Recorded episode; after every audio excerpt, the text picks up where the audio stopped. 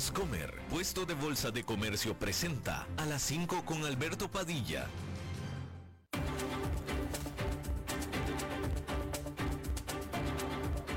Inicia a las 5 con Alberto Padilla. Un programa diseñado con el objetivo de llevarte diariamente un tema de actualidad, acompañado siempre de reconocidos editorialistas, de lunes a viernes a las 5 de la tarde por CRC 89.1 Radio, a las 5 con Alberto Padilla. Saludos, bienvenidos a, Saludos, bienvenidos a esta emisión de A las 5 con su servidor Alberto Padilla. Muchísimas gracias por estarnos acompañando. Gracias por estar ahí. Estamos transmitiendo en vivo desde la señal en las instalaciones de CRC 89.1 Radio en San José, Costa Rica. En los controles, el señor Kenneth Apuy y la producción general de este programa desde Colombia a cargo del señor Mauricio Sandoval. Quiero pedirle una disculpa eh, a los que nos están escuchando fuera de, de San José.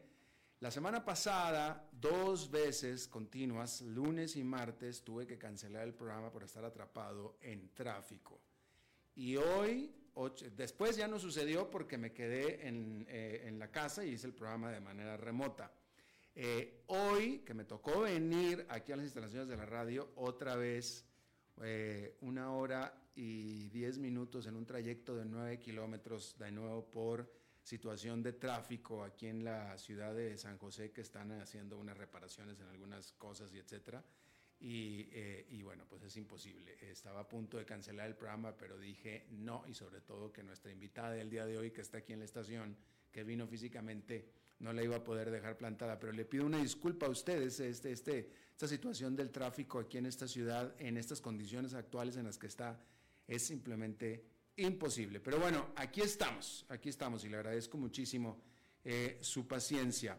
Eh, déjeme le comento, antes de pasar a la entrevista, quiero comentarle eh, rápidamente que la esposa de Alexei Navalny, este opositor, el principal opositor ruso que pues falleció en circunstancias mucho más que misteriosas hace unos días, la esposa de él, Julia Navalny, eh, ahora viuda de él, se comprometió a continuar con el trabajo y con la lucha para una Rusia que sea libre, eh, pacífica y feliz, dijo ella.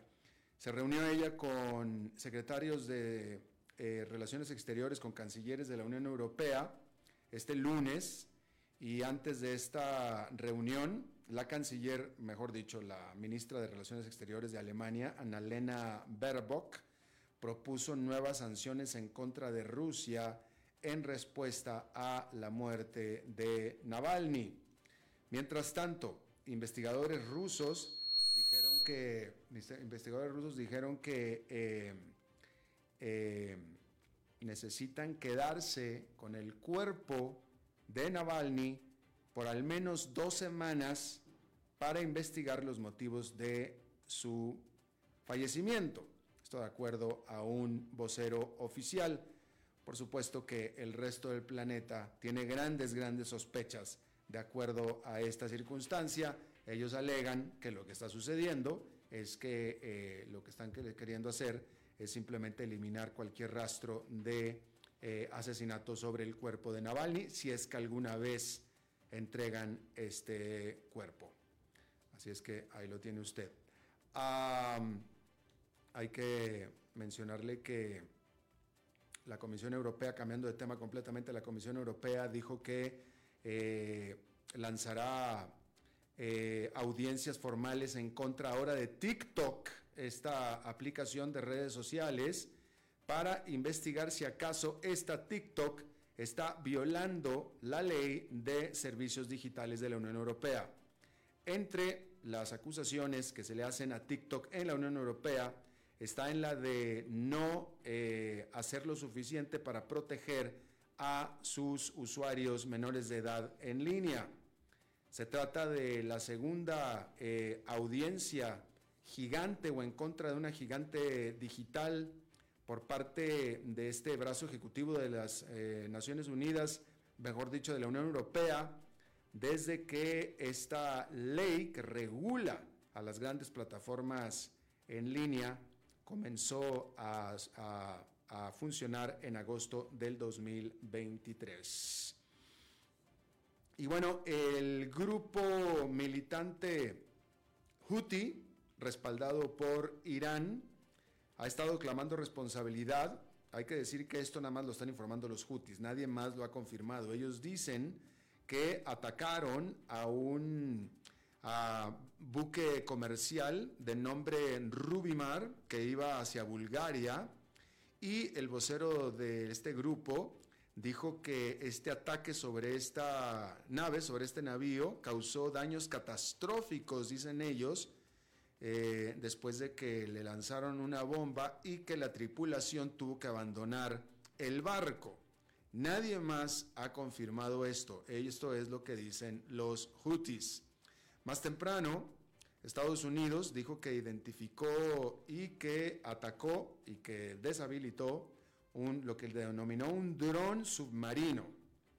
¿Cuál es la diferencia entre un dron submarino y un submarino? No sé, pero un dron submarino eh, en el mar de Yemen controlado por Houthis. Y esta es la primera vez que se descubre y ataca una nave de este tipo. Eh, y esto me parece a mí que es como una prueba de que los famosos contraataques o ataques que está haciendo la, eh, Estados Unidos junto con la Gran Bretaña sobre supuestamente objetivos hutis para evitar que los hutis sigan atacando, pues bueno, díganme ustedes si están teniendo algún efecto, porque los hutis no solamente siguen atacando, sino ahora están atacando incluso hasta con submarinos o drones submarinos. Es decir, yo no sé que estén atacando los Estados Unidos y la Gran Bretaña, pero no está teniendo el efecto que ellos están buscando, que es que los hutis dejen de atacar a los barcos comerciales. Eso no está sucediendo. Y bueno, ahí lo tiene usted. Ah, hay que decirle que en Francia, específicamente en la capital, en París, en la ciudad Luz, uno de los principales atractivos turísticos, los empleados de este están en huelga. Y estamos hablando de los empleados de la Torre Eiffel. Y están en huelga porque se quejan de que pues, les pagan muy poco y que a este monumento, a la Torre Eiffel, le están dando muy poco mantenimiento. La Torre Eiffel normalmente la visitan 7 millones de personas al año y usualmente está abierto todos los días de la semana. Sin embargo, en los últimos eh, meses ha sufrido de varias huelgas que por supuesto han interrumpido el servicio de la Torre Eiffel. Por ejemplo, en diciembre cerró por todo un día. Ahora está cerrando o cerró también por todo este día de lunes. Así es que ahí lo tiene usted. déjeme comentarle que, bueno, esta es una información de la semana pasada, esta es una información del viernes que le iba a comentar, pero no hubo oportunidad acerca de nuevas sanciones que el, bueno, eh, sanciones light diría yo, que el gobierno de Estados Unidos está aplicando sobre miembros del gobierno de Daniel Ortega en Nicaragua, por las razones que usted conoce que suceden en Nicaragua. Ahora el, gobierno del Departamento de Estado de los Estados Unidos anunció bueno, pues estas sanciones lo que son son restricciones de visa para que estos funcionarios del gobierno de Daniel Ortega no puedan visitar los Estados Unidos. Eh, ¿Qué tanto castigo es ese? Pues depende, porque el Departamento de Estado no, eh, no, el Departamento de Estado no especificó si estos funcionarios o estos oficiales del gobierno de Daniel Ortega, uno ya tenían visa y se las cancelaron, o es que ni siquiera han aplicado visa. Lo único que dijeron es que no se les va a dar visa para entrar a Estados Unidos. Pero pues no sé, si no querían ir a Estados Unidos, pues entonces no sé cuál es la sanción. Quiero pensar, a mí me gustaría pensar que el gobierno de Estados Unidos eh, dirigió esta sanción a funcionarios que sabe el gobierno de Estados Unidos que tienen casas en Estados Unidos o que visitan Estados Unidos o que tienen visa en Estados Unidos. Quiero pensar que al menos ese trabajo hicieron en realizar, pues para al menos para que les duela la sanción, pero pues si le están negando una visa o darle una visa a alguien que ni siquiera la pidió y que ni siquiera sabía que podía pedirla, pues entonces no es sanción. Pero el punto es que al menos el gobierno de Estados Unidos da la imagen de que algo está haciendo eh, por eh, sancionar, por castigar a miembros de el gobierno de Nicaragua. Volvemos a la Unión Europea porque allá el Banco Central de Alemania dijo que la economía de este país probablemente entre en una recesión técnica durante el trimestre actual, el actual trimestre, primer trimestre del 2024. ¿Qué es una recesión técnica? Una recesión técnica son dos trimestres consecutivos con el Producto Nacional Bruto eh, encogiéndose o un, crecimiento negativo. Eh, esto quiere decir que, y confirma, que el cuarto trimestre del año pasado fue de crecimiento negativo para la principal economía de Europa y están esperando que este trimestre también sea negativo, con lo cual entonces Alemania entraría en recesión técnica. Esta caída en la economía de Alemania muy probablemente es causada por una menor demanda industrial y una caída también en el gasto de consumo del consumidor alemán. Sin embargo, también el Banco Central de Alemania dijo y predijo que el aún fuerte y vigoroso mercado laboral alemán probablemente, muy probablemente, aislará a la economía de una recesión prolongada. No alcanzó a decir que la recesión solamente va a durar dos trimestres. No alcanzó a decir eso. Pero pues sí que no va a ser una prolongada. Es decir, que podrá ser a mi modo de entender, digo, si no dicen absolutamente nada, esto es cuestión de interpretación, pero si la historia algo dice, una recesión no muy larga es una recesión de dos a tres trimestres. Con lo cual, la economía de Alemania debería de comenzar a crecer otra vez o para mediados de año o para el otoño, el otoño siendo en septiembre. Vamos a ver si esto se cumple. Y esto es la inferencia que uno saca o la deducción que uno saca del mensaje del Banco Central. Pero aquí hay otro mensaje o hay otra cosa también que es sumamente interesante y yo diría hasta importante, porque mire, Alemania prácticamente está en recesión. Es decir, se necesita el dato del 31 de marzo, es cuando termina el trimestre, se necesita ese dato del 31 de marzo del crecimiento económico del primer trimestre, que cierra el 31 de marzo, para decir el trimestre fue recesivo y por tanto estamos en recesión. Sin embargo, estamos a mediados de febrero, todavía no llegamos a marzo, pero ya las indicaciones son que perfectamente, con toda seguridad, el trimestre es negativo. Con lo cual entonces, en realidad, ya está Alemania en recesión. Ya. Pero entonces, el problema es que Alemania no es el único que está en recesión. Japón también está en recesión. Japón también está en recesión con lo cual eh, la tercera y cuarta economía del mundo están en recesión. China no está en recesión, pero está en una desaceleración muy, muy fuerte. Y la Unión Europea en general también está con un debilitamiento importante, arrastrado principalmente por Alemania. Otros miembros no les está yendo tan mal. Francia no está tan mal, España no está tan mal pero Alemania está muy mal e Italia va batallando también. Lo cual nos trae a la economía número uno del mundo, que es la de Estados Unidos. ¿Y cuánta diferencia hay ahí? Y es algo bastante extraordinario en el sentido de que se ve poco que la economía de Estados Unidos esté con mucho vigor, porque lo está, cada vez menos. Este año va a ser eh, no tan bueno como el año pasado, pero no tiene absolutamente nada que ver y está muy lejos de una recesión, a diferencia de las economías número 2, 3 y 4 del mundo, de las cuales dependen bastante. Es decir, Estados Unidos tiene muchísimo que ver con la economía de China, con la economía de Japón y con la economía de Alemania. Son sus clientes, proveedores también, pero más importantes son sus clientes. Pero la diferencia en desempeño económico de la primera o de Estados Unidos con el resto de las economías grandes es, yo diría incluso hasta abismal. Y obviamente es producto sobre todo del consumo interno, es producto de el continuo vigor de consumo del estadounidense. Y de usted que va a Miami a comprar también, que eso también ayuda.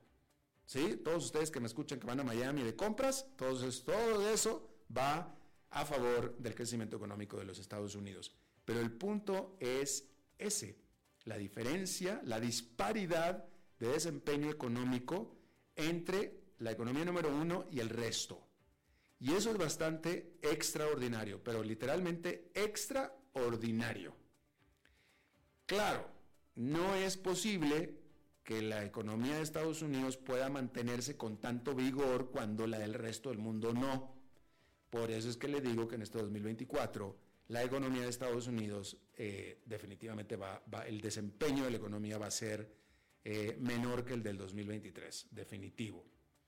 Pero, pero también la diferencia entre los desempeños de las economías va a ser muy grande, muy importante.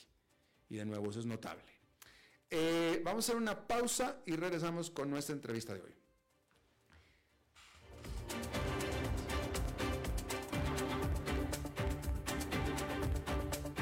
A las 5 con Alberto Padilla por CRC 89.1 Radio. Ok, ya te has reído con nosotros, has aprendido con nosotros y nos hemos conocido más, pero es hora de ponernos serios. El mejor momento para invertir fue hace 10 años y el segundo mejor momento para hacerlo es hoy. Entra a transcomer.com, convertite en un inversionista y transforma tu destino. Transcomer, puesto de bolsa de comercio. Construyamos juntos su futuro. Somos expertos en eso.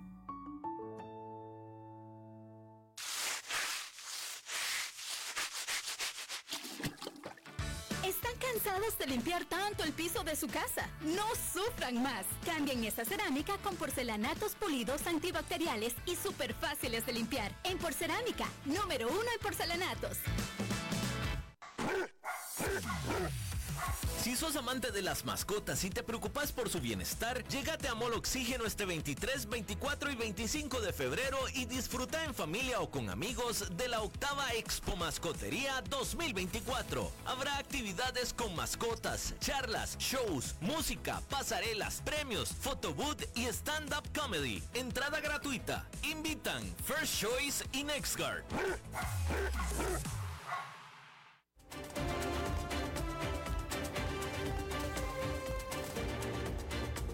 Seguimos escuchando a las 5 con Alberto Padilla.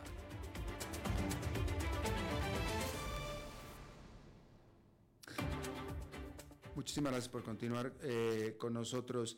Em, este es un día bastante extraordinario porque eh, yo creo que debe ser, uy, pues no sé, la tercera vez, no puedo, no puedo recordar la segunda ni la primera, pero estoy seguro que tuve una o dos ocasiones post pandemia que tuvimos a un invitado aquí en, el estudio. Eh, después de la pandemia se hizo muy, muy, muy excepcional el tener invitados en el estudio y luego también no, eh, nos ¿cuál es la palabra? Nos, nos, nos, empujó al programa a, pues a diversificarnos porque esa nos dio excusa. Pues en la radio siempre tuvimos, en la radio siempre existe este asunto de, que pues es mejor tener al, invitado aquí en el estudio, ¿no?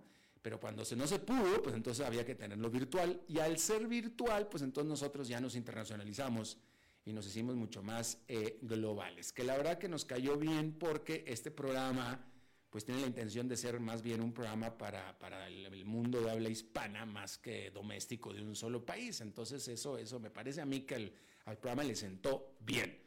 Pero eso no quita que sea una rareza tener al invitado aquí eh, en el estudio. Me da mucho, muchísimo gusto eh, tener en esta ocasión a que nos esté visitando nuestra invitada de hoy, Janina Wernick. Ella es directora de la oficina del Keren Kayemet, si es que lo dije bien, Keren Kayemet Israel en Costa Rica, que esta es una ONG con 122 años, que actúa en pro de desarrollo ecológico y social en Israel y que tiene oficinas en más de 50 países. Ahorita en un momentito le pregunto a Yanina acerca de su visita. Yanina, primero que nada, bienvenida, muchísimas gracias por estar con nosotros. Muchas gracias a usted por la invitación. De nada, gracias Yanina. Em, primero que nada, esta, esta, este ONG, ustedes, ustedes tienen presencia en más de 50 países. ¿Qué es esta presencia? ¿Para qué está esta, esta ONG en 50 países del mundo, específicamente aquí en Costa Rica?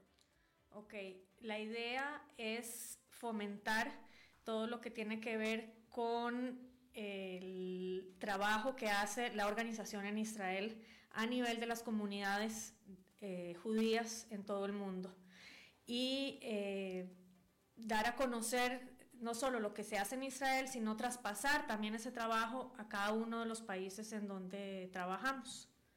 Eh, el Keren Kayemet o KKL, como se le dice por sus siglas. KKL. KKL, sí. Keren Kayemet de Israel. Se fundó, ah, bueno, como dijo usted, hace más de 122 años a raíz... Antes de Israel, esto, esto precede, antecede a Israel. a finales del siglo XIX, cuando la situación en Europa eh, estaba muy fea a nivel de antisemitismo. Eh, hubo un señor llamado Teodoro Herzl, muy visionario, que eh, empezó a, interiorizar qué podía pasar con los judíos, sobre todo en Europa, que estaban viviendo estas situaciones terribles de antisemitismo donde no podían vivir plenamente. Eh, se hizo un congreso sionista en Basilea, en Suiza, en 1897, y conforme eh, fueron pasando el tiempo, se hizo todos los años, ya para 1901 eh, dijeron, bueno, tenemos que, la solución es hacer un Estado judío donde podamos vivir tranquilamente. Y se creó este fondo. Keren Kayemet de Israel, en la traducción en español, significa Fondo de Levantamiento de Israel. Entonces, fue un fondo que se hizo para poder sentar las bases y crear el Estado de Israel en Israel. Fondo, fondo de dinero. Fondo de dinero, sí. Pero ese, fue la, objetivo original, ¿no? ¿Todavía, ¿Todavía funciona para eso esta organización? Bueno, pues sí, eh, obviamente se recogen fondos pero el objetivo primordial pues ya se logró, obviamente. En un principio lo que se hizo fue recolectar dinero a través de todos los judíos alrededor del mundo para comprar tierras en Israel. Eran tierras eh, sobre todo pantanosas y la idea era... Y se compraron. sí, ¿A quién se las compraron? Eh, se le compraron a gente, incluso árabes o gente que no vivían en Israel, que eran dueños de las tierras, pero no vivían en, en Israel. pero eran propiedad privada. O sea, ustedes, compraron tierras que eran, tenían dueño. Sí, tenían dueño, se compraron. Y se sumaron a, lo que es ahora Israel. Sí. O se añadieron. Sí. Eh, la idea era, como le digo, preparar la tierra para agricultura y para crear poblaciones, para que los judíos de Europa pudieran migrar a Israel. Originalmente, y esta es pregunta desde la ignorancia realmente porque no conozco bien el caso, pero originalmente la tierra, el grueso de la tierra que lo que es hoy Israel, se, la, se las dieron, se las donaron. ¿No, no compraron todo Israel ustedes? ¿O los no, no, no, no, no, todo fue comprado, pero sí, eh, obviamente eh, había que establecerse y la forma de hacerlo la idea que tuvieron fue comprar las tierras para poder estar ahí y... ¿Todo Israel fue comprado? ¿Toda la extensión? No, no, no, no, no, no, eso, es, claro. no, no, no, es un porcentaje... En este momento no tengo el dato, pero pueden ser un 15%. originalmente, y lo demás ustedes lo fueron. Ok, muy bien, muy bien. Em, ¿Y cuál es la labor de, eh, de tu organización en un país como Costa Rica? Ok. Eh, trabajamos sobre todo a nivel comunitario dentro de la comunidad judía de Costa Rica a través de programas de educación eh, dentro de la comunidad, eh, movimientos juveniles o en la escuela, para fomentar el amor por la tierra de Israel, fomentar también todo lo que tiene que ver el amor a la tierra y al, al medio ambiente. Hemos también trabajado con la Embajada de Israel y hemos trabajado con diversos organismos nacionales para hacer plantaciones de, árboles. En, Costa Rica, sí, por ejemplo, hace unos 30, 35 años se hizo el bosque de Jerusalén 3000, que queda en, en la zona de Atillo, donde está la zona deportiva, la ciudad deportiva de, de Atillo. Eh, estuvimos también... ¿Por qué, ¿Por qué 3.000? ¿3.000 árboles o qué? Le pusieron un nombre 3000. 3000, sí. Eh, no sé si. Eh, yo creo que fue por. Yo no estaba en ese momento, pero creo que fue porque se cumplían 3000 años ah, de, de, la constitución de, de Jerusalén como ah, capital. Bueno, me dio curiosidad por lo de. Sí. estuvimos también hace poco, hace. fue creo que en pandemia, o sea, despuesito de pandemia, eh, sembrando árboles en Chacarita. Eh, se hizo un paseo que se llama Paseo Jerusalén, capital de Israel, en la entrada de Punta Arenas y también en el bosque, en el corredor biológico en Carrillo, en Guanacaste, plantando y ayudando ahí, pues, a, que haya un poco más de árboles para ayudar con la biología del lugar. Eh, con respecto a la situación que está pasando en este momento en Israel, eh, la nota que quería leer ah, para, para, como parte de la presentación contigo, nada más que no la encontré, pero la leí antes, es este, que se estaba reportando una contracción económica muy, muy fuerte en Israel después o a partir del el 7 de octubre, cuando pasó este ataque por parte de, de Hamas. Eh, se estaba hablando de, de, esto fue en octubre, entonces el resto de octubre, noviembre, diciembre y enero se estaba reportando una contracción económica muy, muy fuerte. Tú me estabas diciendo que tú tienes parientes allá en Israel. ¿Qué, qué, te dicen? Hijas, ¿no? ¿Hijos?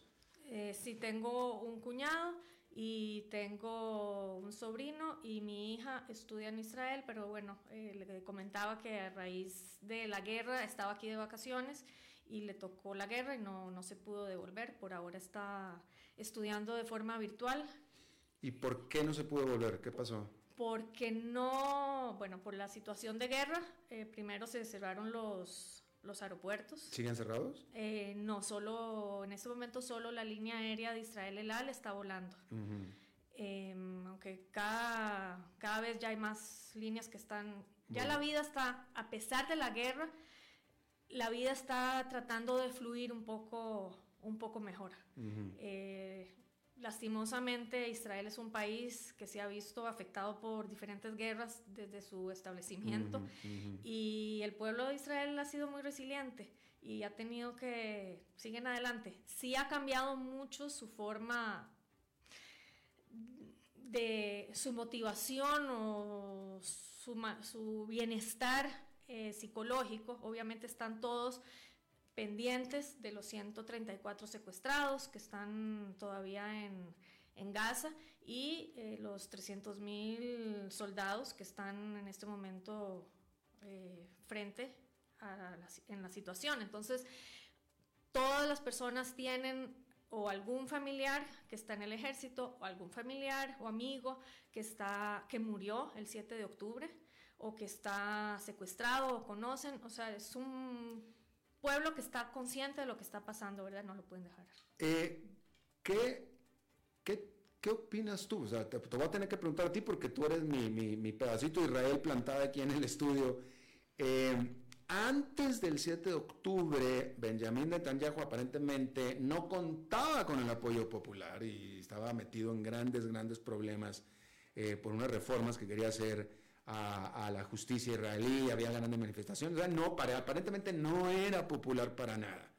Después vino este asunto del 7 de octubre y esta situación en la que él quiere, él, él quiere eliminar por completo a Hamas de Gaza y ganándose la condena, me parece a mí bastante general del mundo eh, en general, me parece a mí.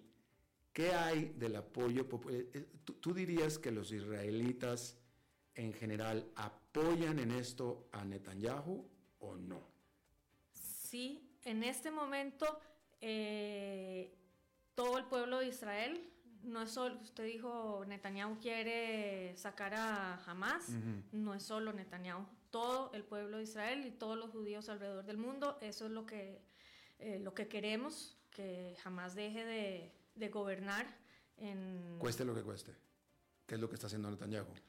Eh, sí, pero bueno, hay que dejar claro que el ejército de Israel toma todas las precauciones para eh, tener los menor, la menor, menor cantidad de efectos colaterales. Lastimosamente, sí, es una guerra donde todo el mundo está sufriendo. El pueblo de Israel sufre también por las caídas de, civiles, pero si estas muertes de civiles se dan es por culpa de Hamas. Pero, perdón, sí. Eh, contestando la pregunta, sí había una cierta división en Israel antes del 7 de octubre eh, contra Netanyahu, pero a partir del 7 de octubre sí todo Israel está unido como uno solo, dejando de lado eh, su pensamiento político. Después del 7 de octubre, Netanyahu sí llamó a un gobierno de unidad y eso fue una, algo bueno que hizo y el pueblo se siente en estos momentos muy unido. Ya a Netanyahu pues le tocará como responsable eh, del país. Me imagino que le tendrán que hacer algún juicio o algo para que no deja de ser responsable de todo lo que de lo que pudo haber pasado que no haber eh, hecho caso a ciertas informaciones de seguridad que pudo, que pudo haber pasado, que o que dicen que el ejército no llegó, tardó un poco en llegar. hay una conciencia en Israel de que lo que pasó el 7 de octubre fue de menos, menos, menos por negligencia, pudo haber sido negligencia del gobierno. No, pasó porque, porque jamás atacó. O sea, eso no hay duda. Eh, que hubo algún error, definitivamente pudo haber, estoy segura que tuvo que haber, eh, o sea, que hubo algún error de inteligencia. ¿Negligencia ser? Negligencia, no sé, no, no sabría contestarle. Pero mínimo no. Pero, pero claro que hubo errores. O sea, como que existe la conciencia en el pueblo israelí de que no debió haber sucedido. Sí. Pudo haberse evitado. Eh, debieron haberse dado cuenta, debieron haberlo prevenido. Sí, pero la forma de prevenirlo es que jamás no hubiera hecho el ataque. Simplemente eh, la gente, incluso la gente del sur, los que viven alrededor de la franja de Gaza, son personas, hasta el 7 de octubre eran personas que estaban de acuerdo en hacer eh, paz con, los, con la franja, con la gente de Gaza. Eran gente que todos los días llevaban personas de Gaza a que se trataran a los hospitales en Israel. Está, o sea, es gente muy pacifista.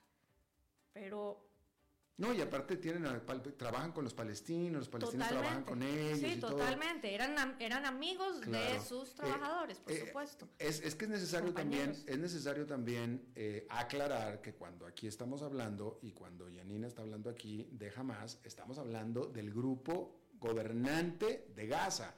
No hemos mencionado en ningún momento, y que no se confunda, a los palestinos. Los palestinos son los palestinos, los palestinos es el pueblo. Con el pueblo no hay ningún problema. El problema es quien los gobierna. Quien los gobierna es jamás. Eso es, entonces aquí estamos hablando de jamás, o cuando Yanina habla de jamás, habla específicamente del grupo. Incluso estaba leyendo una nota de, de, esta, porque eh, Palestina se divide en dos partes fundamentales, que es Gaza, dominado por Hamas, y, y, el West Bank, la ribera occidental, dominado por, el, por, el, por la autoridad palestina. Una de las propuestas es precisamente que se vayan jamás, que renuncien, que se vayan, y la autoridad palestina tome el control de, de, Gaza. Es decir, es nada más este grupo político violento que es el que tiene el problema con Israel. Eh, lo que me trae a tu presencia aquí en este programa. Eh, Yanina, eh, a ver, ¿puedo ver eso? ¿Eso es para mí? Claro. Yanina me escribió, me escribió hace unos días y, me, dijo que me iba a traer esto que estoy viendo aquí, que tengo en mis manos, que lo, estoy leyendo por primera vez. ¿Lo puedo leer? Por supuesto. Dice el nombre de la organización, Karen, KKL, ha donado un árbol en los bosques de Israel a nombre de su servidor Alberto Padilla en reconocimiento a su valioso esfuerzo y dedicación en la búsqueda de la verdad y el esclarecimiento de los eventos de la guerra Espadas de Hierro. Su incansable trabajo contribuye significativamente a la comprensión de un camino hacia la paz, gracias por su valiente compromiso con la justicia y claridad en tiempos desafiantes. Eh, Ham Israel, ¿qué, significa esta firma? Ham Israel High significa el pueblo de Israel vive. El, pueblo de Israel, de febrero, firmado en febrero del 2024. Eh, bueno, pues qué lindo, muchísimas gracias. Eh, eh, muchísimas gracias. Este asunto de, ser periodista, de repente cuando, cuando me ha tocado, me ha tocado que vienen y me, me, dan las gracias por ser buen periodista y por ser objetivo, etcétera, pero hay veces que viene y me lo dice algún político, algún presidente de algún país y ese tipo de agradecimientos no caen bien, realmente no, no. Si viene un presidente a decirte está haciendo muy bien tu trabajo, algo está haciendo mal.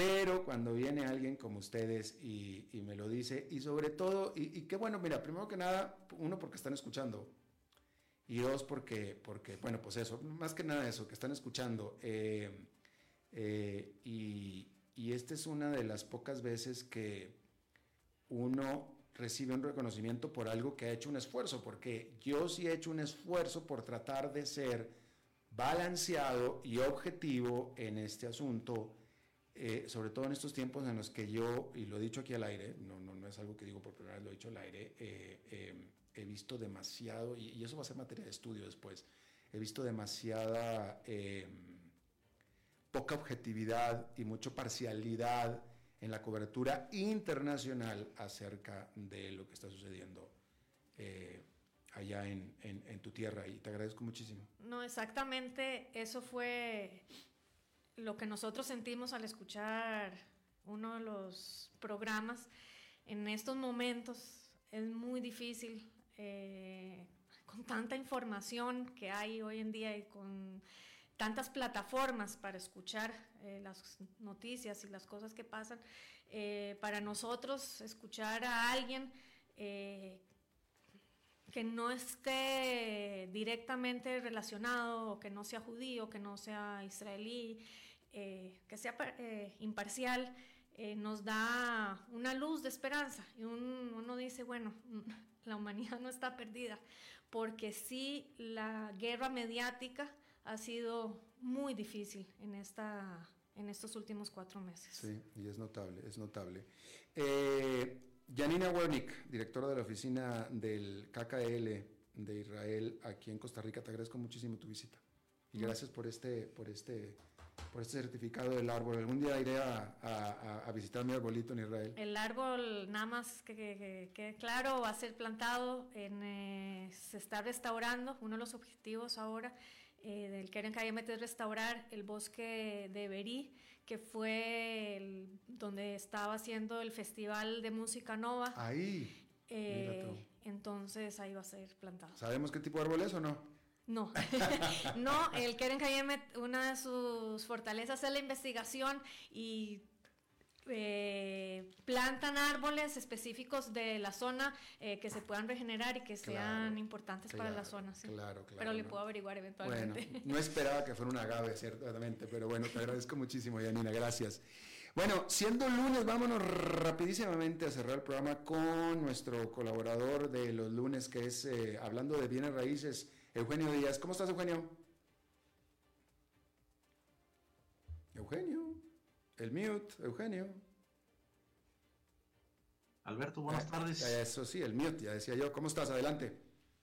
Muchas gracias, gracias Alberto y saludos a todos los radioescuchas el día de hoy lunes en esta sección de los bienes raíces. Bueno, tenemos poco tiempo, pero les quiero comentar que hace apenas unos días el CENFI, que es el Centro de Negocios, perdón, Centro de Estudios del Negocio Financiero e Inmobiliario, acaba de sacar su reporte anual donde se refiere a la radiografía de la tenencia de vivienda en Costa Rica con respecto al 2023.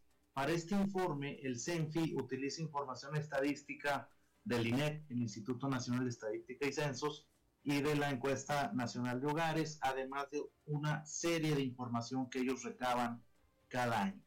Importantísimo, y el CENFI con su director general, eh, que muchos de ustedes lo conocen, don Melisandro Quiroz. Bueno, les digo cómo está, de acuerdo al CENFI, el Parque Habitacional de Costa Rica.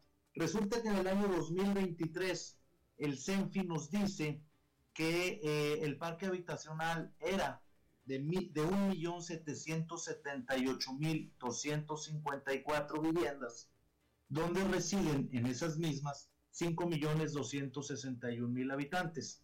Esto es aproximadamente tres personas por casa. Pero para el año 2023 aumentó el parque habitacional en 55.652 unidades residenciales. Pero aún así, y les voy, estoy hablando de estadísticas el día de hoy, porcentualmente el tipo de tenencia de vivienda que más creció en el año 2023, estimados Radio Escuchas, fue el 8.8% en alquileres. Esto es equivalente a 27.568 nuevas unidades bajo esta modalidad de posesión. Así es que actualmente el 65%, vea usted qué dato tan importante e interesante, el 65% del total de viviendas en Costa Rica se posee bajo la modalidad de vivienda propiedad totalmente pagada. Esto incluye todas las viviendas también con bono habitacional. Así es que, eh, entre otros datos, el, el, el CENFI también nos dice que, por ejemplo, las, el total de casas de habitación que son propietarios personas en unión libre o juntado, juntada, es el 16.6%. Los casados tienen el 37.1% en Costa Rica del total de viviendas.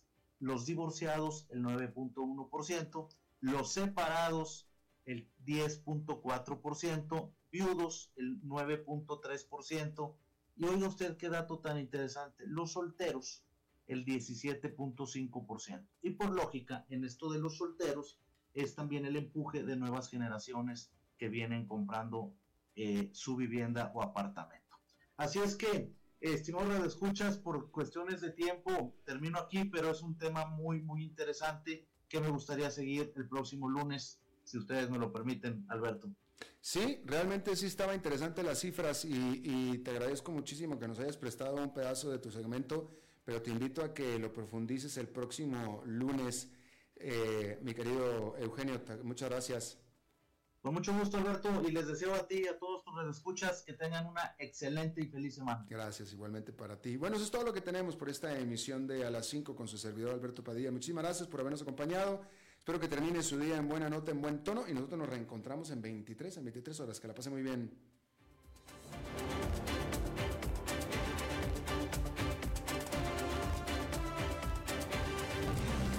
5 con Alberto Padilla fue traído a ustedes por Transcomer, puesto de bolsa de comercio. Construyamos juntos su futuro. Somos expertos en eso. Siempre habrá dos para que se enamoren, tres para que se antojen y hasta cuatro para disfrutarla. Porque el amor y la amistad se comparten más con Ready Pizza. Compartí y disfruta tu pizza desde 3.500 colones. Ready Pizza, siempre fresca, siempre caliente y siempre lista para llevar. Pedilas al WhatsApp 7060 6500 y retíralas en el restaurante más cercano. Porcelanatos a precio de Expo Construcción Solo en Porcerámica te mantenemos los precios de la expo hasta este 29 de febrero, para que te lleves esos pisos de porcelanato que siempre te imaginaste para ese nuevo proyecto, remodelación o ampliación. Porcelanatos imitación madera, baños, fachaletas, mosaicos y todo lo que te imagines en tamaños, diseños y texturas te esperan en Porcerámica, número uno en porcelanatos, tiendas en Lindora y Coyol, porcerámica.com.